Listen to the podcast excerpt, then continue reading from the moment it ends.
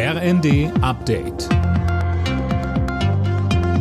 Stündlich neu. Auf den Punkt informiert. Ich bin Daniel Stuckenberg. Guten Abend. Der russische Präsident Putin hat eine einseitige Waffenruhe in der Ukraine angekündigt. Es wäre die erste Feuerpause seit Beginn des Angriffskrieges. Sie soll 36 Stunden dauern, von Freitagvormittag bis Samstagnacht. Fabian Hoffmann mit mehr. Putin ordnete die Waffenruhe mit Blick auf das anstehende orthodoxe Weihnachtsfest an. Zuvor hatte die russisch-orthodoxe Kirche dazu aufgerufen. Die Armee soll demnach an der gesamten Front die Kämpfe einstellen. Zuletzt hatte sich der Kreml noch gegen eine einseitige Waffenruhe gestellt, nun die Kehrtwende. Die Ukraine Ukraine lehnt eine Feuerpause ab. Ein Berater von Präsident Zelensky sprach von einer zynischen Falle und einem Element der Propaganda. Mehr Qualität in den Kliniken und sie vor drohenden Insolvenzen bewahren. Das will Bundesgesundheitsminister Karl Lauterbach mit der geplanten großen Krankenhausreform erreichen.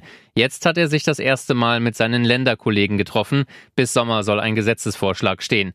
Lauterbach sagt, wir wollen die Krankenhäuser aus dem Hamsterrad-Effekt herausführen, sodass die eigentliche Bedarfsplanung einen größeren Raum findet und über die Vorhaltepauschalen, die Leistungskomplexe auch die Qualität besser wird. Daher hat die Reform kein Preisschild, sondern sie soll weniger Ökonomie, mehr medizinische Aspekte erwirken.